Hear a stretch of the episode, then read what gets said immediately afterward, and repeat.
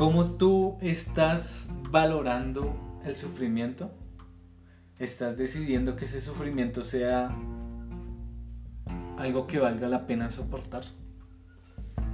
Te voy a contar una historia. En 1944, Japón con casi una década de guerra empezaba a ver su imperio derrumbado. Su ejército se hallaba esparcido en media Asia y en los territorios que había ganado en el Pacífico. La derrota de los Estados Unidos parecía algo inevitable. En diciembre de ese mismo año, el ejército japonés decidió enviar al teniente segundo Hiro Onodo a la isla de Lubán en Filipinas, junto con tres hombres más. La orden era frenar el ataque estadounidense, luchar a cualquier costo y jamás, jamás rendirse. En febrero del siguiente año los estadounidenses alcanzaron la isla. Pocos días la mayoría de los soldados japoneses se rindieron o cayeron. Sin embargo, otros cuantos lograron refugiarse en la jungla, formando esas guerrillas que mantenían esa lucha constante con el ejército norteamericano y la población local.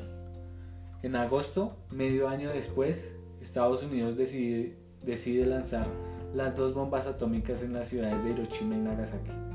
Japón terminó por rendirse y la guerra más dramática en la historia por fin llegó a su fin. Miles de soldados aún seguían escondidos en las islas. Entonces, el ejército norteamericano junto con el gobierno japonés dejó caer miles de folletos en toda la región del Pacífico anunciando que la guerra ya había terminado. Sin embargo, Onoda y sus hombres junto con otros muchos más leyeron estos volantes y Onoda decidió, consideró que esto era algo falso, que solo se trataba de una estrategia del enemigo para lograr desenmascararlos. Así que pasaron cinco años. El ejército norteamericano ya había regresado a sus casas y la población local en Lubán estaba nuevamente intentando retornar a sus actividades y vidas normales. Sin embargo, los constantes ataques de la cuadrilla de Onoda a la población civil hizo que el gobierno filipino repartiera nuevamente volantes en la zona. Estos volantes decían, salgan, la guerra terminó, ustedes perdieron. Nuevamente Onoda resistió a creerlo. En el año 1952, el gobierno japonés, en ese último intento, repartió cartas y fotografías de, los familiares combatientes, lanzados desde el aire, junto con una nota del propio emperador. De nuevo, Onoda se resistió a creerlo. Veinte años después de este último intento, en el año 1972, llegó a Japón la conmocionante noticia de la muerte de Kozuka, el último compañero de Onoda, quien fue abatido finalmente por la policía local en un enfrentamiento. La noticia causó gran revuelo en Japón, porque los japoneses pensaban que hacía ya rato los últimos soldados habían regresado a sus casas o que estaban muertos. Ese año el gobierno de Japón y de Filipinas decide enviar equipos de búsqueda a la selva, con el objetivo de encontrar a ese enigmático teniente Onoda. Sin embargo, no obtuvieron resultados exitosos. Onoda comenzó a convertirse en esa leyenda urbana, en ese héroe de guerra que podría permanecer interno en la selva después de casi un cuarto de siglo de terminada la guerra. Fue entonces cuando Noiro Suzuki, un joven japonés de espíritu libre, decide ir a buscar al teniente Onoda a la jungla.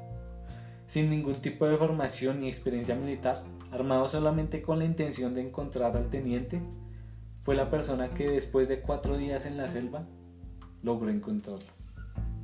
Pasaron algún tiempo en la selva, donde se originó una buena y amistosa relación. Onoda se encontraba agradecido por la compañía, luego que ya casi había permanecido un año solo en la jungla. Y Suzuki, inquieto de conocer la versión de la historia, le contó que la guerra ya había terminado, una perspectiva japonesa y familiar en la que Onoda finalmente creyó. Suzuki le preguntó a Onoda por qué había decidido continuar la guerra, a lo que de forma certera Él contestó, yo recibí una orden y la orden fue nunca rendirme. Entonces permaneció al pie del cañón casi 30 años, simplemente cumpliendo una orden. Cuando Noah regresó nuevamente a su patria, lo que vio lo horrorizó. Una cultura completamente diferente, consumista, capitalista. Sintió que había perdido las tradiciones de honor y sacrificio sobre las que él había sido educado. No le bastó la fama ni la admiración que obtuvo una vez estaba de regreso. Y lo más irónico de esta historia fue que Onoda terminó en una depresión profunda, porque al menos en la selva, en ese sitio hostil en el que la mayoría de nosotros tal vez no envidiaríamos estar, fue donde Onoda fue ese único lugar donde él sintió que su vida había valido algo, que tenía un propósito y un significado, y que tal vez eso hacía que ese sufrimiento fuera soportado. Pero cuando se enteró que la lucha y el dolor no había valido para nada, que esos 30 años internados en la selva, que esos 30 años luchando por una guerra que ya no existía, solo en su mente, lo afectó tanto que se mudó a Brasil, donde permaneció esperando su muerte. Entonces, mi pregunta para ti con esta historia es, no cómo dejo de sufrir, sino para qué estoy sufriendo, con qué propósito, porque a veces dedicamos gran parte de nuestra vida en causas destructivas e inútiles. Entonces, elijamos un dolor que valga la pena soportar.